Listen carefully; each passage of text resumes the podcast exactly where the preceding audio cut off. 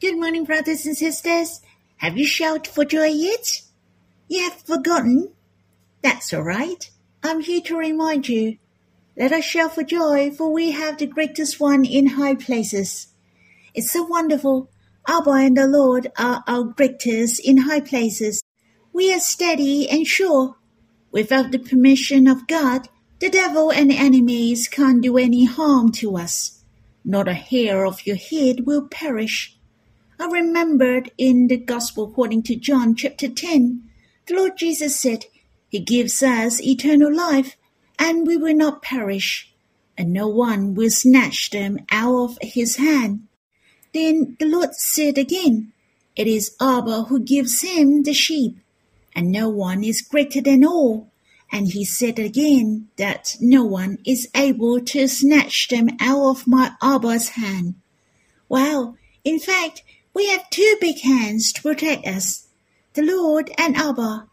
You see, we are really steady and sure. How precious we have the most charming and steady support. We shall trust firmly in God. Our Lord has risen from the dead. He has overcome all things. He has defeated the devil, our strong opponent. The Lord is our rock. We shall trust in him. His strength and grace are sufficient for us.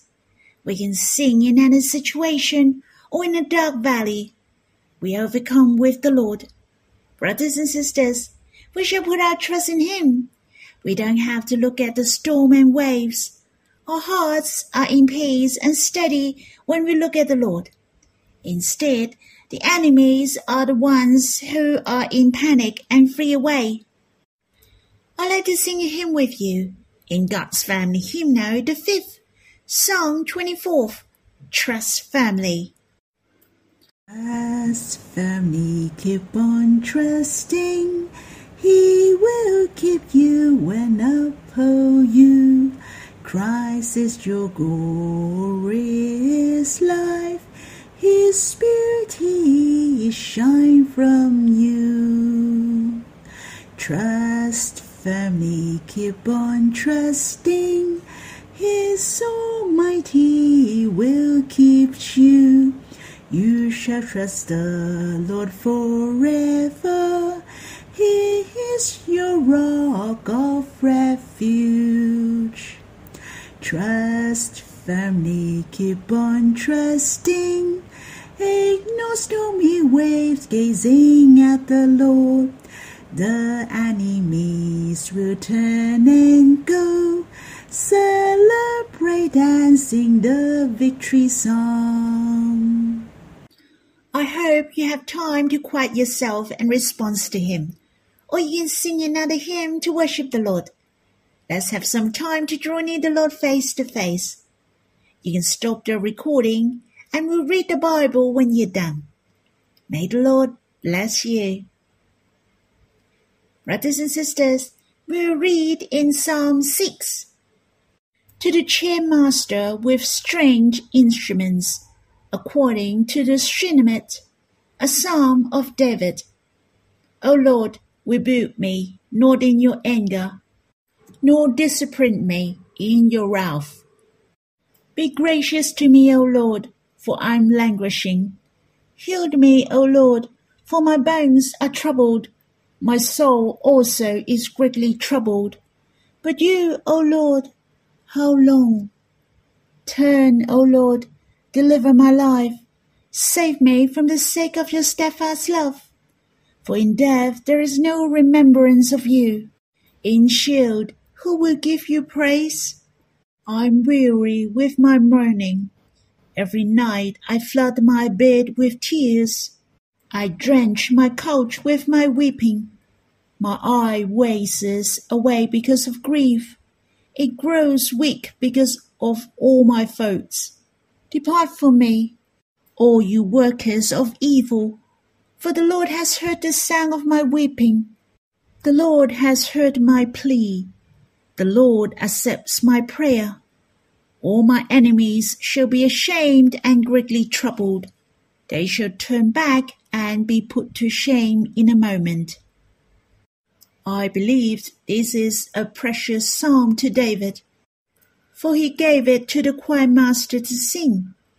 It is the declaration to the future generation, the loving kindness of God. David had to point out to perform with stringed instruments. I guess he wanted to use the appropriate instruments to play the song. The stringed instrument makes a soft romantic sound, and especially according to the Sheminith, which was the eighth, or a certain key in which the psalm was to be sung. Moreover, I guessed it was an unforgettable moment for David, in particular his feelings at that time. Would the key be set to denote the lower note to express his feelings?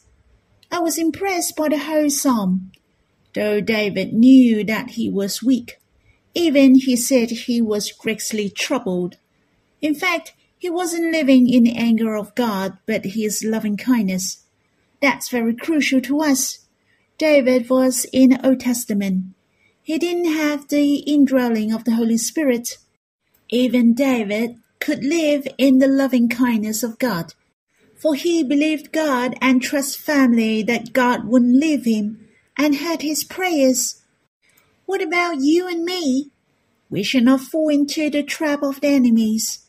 The devil always lie and accuse us, in order we dare to come to God and doubt about the love of God. Brothers and sisters, even David believed God loved him. How much more are we? We shall believe God will not leave us for the Holy Spirit has dwelt in our hearts. We're united with Him forever. Our relationship with God is far beyond the relationship between David and God. We are Abba's dear child, the darling love of the Lord. It is so wonderful. We should embrace the love of God with confidence. Though we have the closest relationship with God, yet we should ask ourselves, how much is our enjoyment in Him? I really felt that David had the greater enjoyment of the loving kindness of God, for he knew better how to enjoy the truth by exercising his faith. This is a good lesson for us to learn. In Psalm 6, verse 1 mentioned, O Lord, rebuke me, not in your anger, nor discipline me in your wrath. If God was in anger, it must be a serious matter. Most likely, David had committed sin. However, he was willing to come to God. What David asked God was not to rebuke him or discipline him. He asked God not to rebuke him in anger, nor discipline him in wrath. I guess David believed God is righteous. God will judge the one who committed sin, and he knew it. God will rebuke him for his wrongdoing. God would discipline him.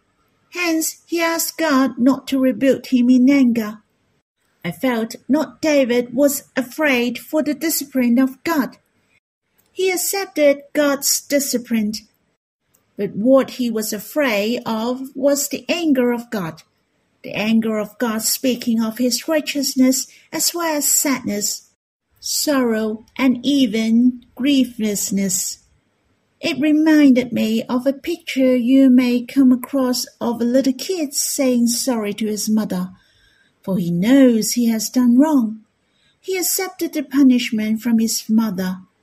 When he saw his mother was crying, he said to his mother, I'm sorry to make you cry, Mom. It's my fault, and I won't do it again. I felt David asked God not to rebuke him in anger and not to discipline him in wrath, for David didn't want God to be angry in sorrow and grief. Let us take a close look at verse 1 to verse 4. I was deeply impressed because he said, O Lord, five times. He mentioned O Lord five times in just four sentences. I felt like a little kid is calling his dad again and again. Obviously, David put his trust in God. And in verse 2, David asked God to have mercy on him and healed him, for his bones are troubled. I really like this verse. Surely God is like that. for he desires mercy more than blaming. God desires mercy more than discipline. The heart of God longs to support us, but not scaring us or making our bones trouble through judgment. He longs to give mercy to us, to forgive us and heal us. He will not stand by doing nothing. In the first letter from Peter, chapter 2, verse 24, Peter quotes the verses from Isaiah, chapter 53, verse 5. The Lord bore our sins in his body on the tree. By his wounds we have been healed. Upon him was the chastisement that brought us peace. In Psalm 6, verse 2, David called upon God to heal him. It is wonderful. God took the initiative to heal us. Abba sent his begotten Son to come and nailed him on the tree in order to bear our sins. He was wounded and punished so that we healed and brought us peace. I was deeply touched and amazed that the healing of God is not for a moment, but the most perfect and we are healed forevermore. It used to say Peter wrote this psalm when he was seriously ill, and it was related to his crime. It mentioned his bones were troubled. It seemed he was in death. He was groaning. He was very sick. Thus he asked God to heal him. However, I do have a question for I couldn't find anywhere in the Bible related to his serious illness. Hence, regarding the healing here might not related to his physical body. Yet it was about the sorrow, suffering, and unsettled feelings spiritually. And I agreed it was related to his wrongdoing. I have meditated God is slowed in anger through these verses, and David knew it Thus he mentioned the anger of God is but for a moment, and his favor is for a lifetime. David also mentioned the Lord is merciful and gracious, slow to anger, and abounding in steadfast love. In other words, if God is angry because of love, he knows that God cares for him. Not only God is in anger, yet he is merciful and gracious as well. His favor is for a lifetime, but his anger is only for a moment. As such, God is abounding in steadfast love. Thus, he is slow to anger. Let us read in Psalm 6, verse 4. David said, Turn, O Lord, deliver my life. Save me for the sake of your steadfast love. He was thinking of the steadfast love of God.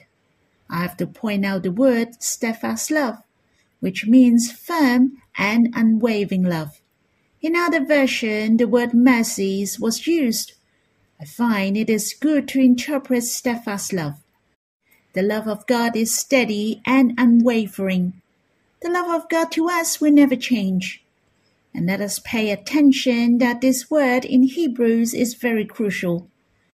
It appeared many times. It is the description of the love of God to men and these descriptions as the love of God, steadfast love, appeared in Old Testament more than 240 times, and 127 majority found in Psalms. As a result, I'd like to remind you, you shall pay special attention when you read the word mercy in Psalm. It is the steadfast love, the steady and unwavering love of God you see, David has used this word to describe the love of God, for he believed that God loved him. He didn't lose his faith to God, for his love will not change. As you can see the faith of David in verse 8. For the Lord has heard the sound of my weeping. He heard it. In verse 9, the Lord has heard my plead. The Lord accepts my prayer. God has heard it the original scripture is the past tense. That meant God has heard his prayer.